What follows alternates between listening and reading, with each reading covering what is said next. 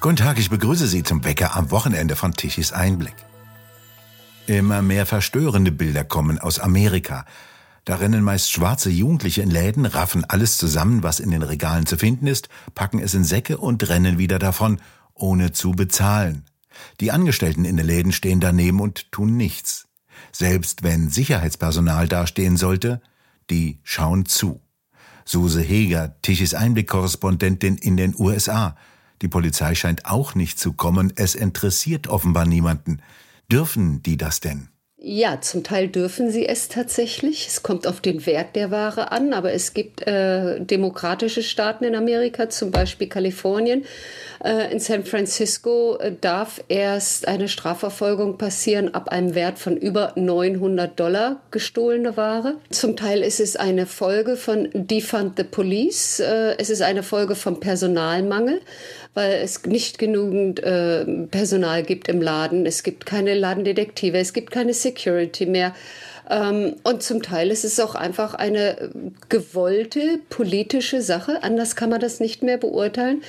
Ähm, wenn man sieht, wie oft es passiert, es ist immer dort in den Brennpunktstädten New York, San Francisco, Los Angeles, Chicago. Es sind immer die demokratischen Staaten, wo man der Meinung ist, man muss viel mehr für die Verbrecher machen weil die brauchen ja eine Rehabilitation und wenn man die zu hart angeht, dann äh, geht es denen schlecht. Quasi im Prinzip wie die Grünen in Berlin, die gesagt haben, aber der Görlitzer Park ist doch für alle da, auch für die Drogendealer.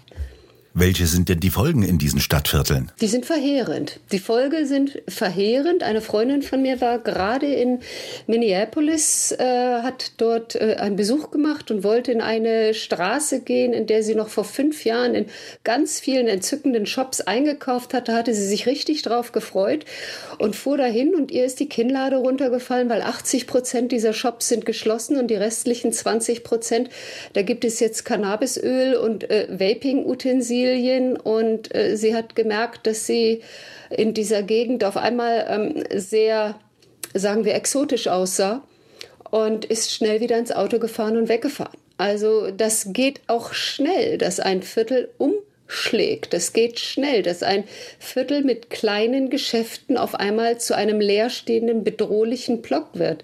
Denn gerade kleine Geschäfte können es sich nicht leisten, wenn Ladendiebe täglich den halben Warenbestand raustragen und nichts passiert, die Polizei nicht kommt, sie die Diebe nicht festhalten können und im Prinzip machtlos sind. Und dann, äh, ich meine, äh, vielleicht kann ich mal ein T-Shirt verkraften, vielleicht kann ich auch zehn T-Shirts verkraften.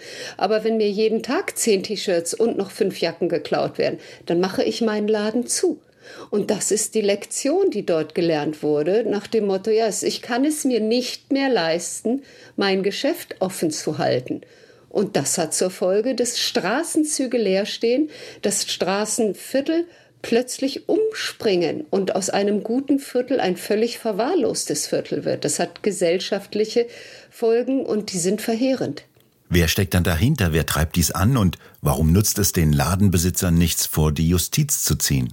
Ja, die, die Rechtsprechung soll ja entlastet werden und es sollen auch die Polizisten entlastet werden. Es ist ja zum einen, wenn ich die These ausgebe, defund the police, das heißt äh, weniger Geld in Polizeiarbeit stecken, weniger Polizisten einstellen, weniger Polizisten im Bereitschaftsdienst haben, dann stehen natürlich auch weniger Polizisten zur Verfügung, wenn Geschäfte anrufen und sagen, hier ist gerade ein Diebstahl. Dazu kommen die Bewegungen damals nach George Floyd. Das war ja in Minneapolis äh, jetzt der Fall.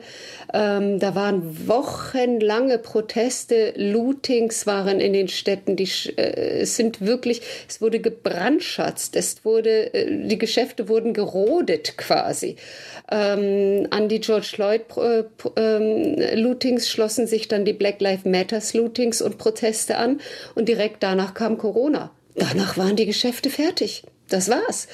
Und wenn dann die Polizei entmachtet wurde und wenn dann die Gesetzgebung ist, Polizei kommt erst ab 900 Dollar, ja, dann sagt ein kleiner Ladeninhaber, entweder greife ich zum Selbstschutz wie es mittlerweile immer häufiger passiert, oder ich gebe auf. Und wenn man zum Selbstschutz greift, wir alle kennen wahrscheinlich das Video, was durch die sozialen Medien geht, wo ein äh, Mann mit einer Mülltonne auf Rädern in einen äh, 7-Eleven, einen, einen, einen, Drug, einen, einen kleinen äh, Kiosk geht und dort die Zigaretten, die Schokoriegel und alles einfach abgreift und in die leere Mülltonne schmeißt und damit aus dem Laden will. Und der Laden gehört zwei Indern, an, zu erkennen an ihren Turbanen.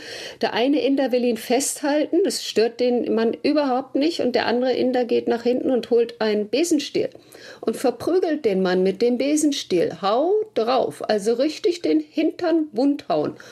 Und die Folge war, dass jetzt der Inder, der äh, den Mann verprügelt hat, vor Gericht steht. Gegen den Ladendieb, der alles in die Mülltonne geräumt hat, gibt es kein Verfahren. Das ist etwas, wo ich sage, das ist eine verkehrte Welt, die lädt zum Verbrechen ein und die hindert mich daran, geschäftstätig zu werden. Das kann nicht auf Dauer gut gehen. Das ist ja eine extrem gesellschaftszerstörerische Ideologie, die dort in die Köpfe eingepflanzt wird. Ist denn ein Ende absehbar? Ja, es hat ja letztens sogar ähm, AOC, unsere linke Abgeordnete, unsere äh, äh, Frau Schäbli aus Amerika, hat letztens ja gesagt, ja, also es wäre vielleicht doch ganz gut, wenn es ein bisschen mehr Polizei gäbe. Sie war eine der größten Verfechterinnen von äh, Defund the Police. Ich denke, äh, letzten Endes werden die Leute aufwachen. Das kann ja so nicht weitergehen. Es ist, Ladenketten haben sich bereits verabschiedet in San Francisco aus verschiedenen Teilen.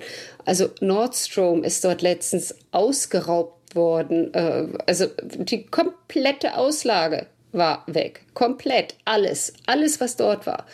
Ähm, da sagen natürlich auch die Ketten ja dann nicht mehr dort, dann äh, halt ohne uns. Also wir können es uns nicht mehr leisten, dort zu öffnen. Es gibt äh, Drogeriemärkte, wo sämtliche Waren mittlerweile hinter Glas sind. Aber auch das funktioniert nicht, weil ja alles aufgeschlossen werden muss. Also die Firmen versuchen Wege zu finden, merken aber, nein, der Weg muss von oben, der muss von der Politik gehen und da muss etwas passieren. Aber das ist noch nicht in Sicht, dass etwas passiert? Noch nicht, aber ähm, ich denke, spätestens nach der nächsten Wahl wird da etwas passieren. Suse Hege, haben Sie vielen Dank für diesen Blick hinter amerikanische Kulissen. Gerne. Und bei Ihnen bedanken wir uns fürs Zuhören. Schön wäre es, wenn Sie uns weiterempfehlen. Weitere aktuelle Nachrichten lesen Sie regelmäßig auf der Webseite tichiseinblick.de und wir hören uns morgen wieder, wenn Sie mögen.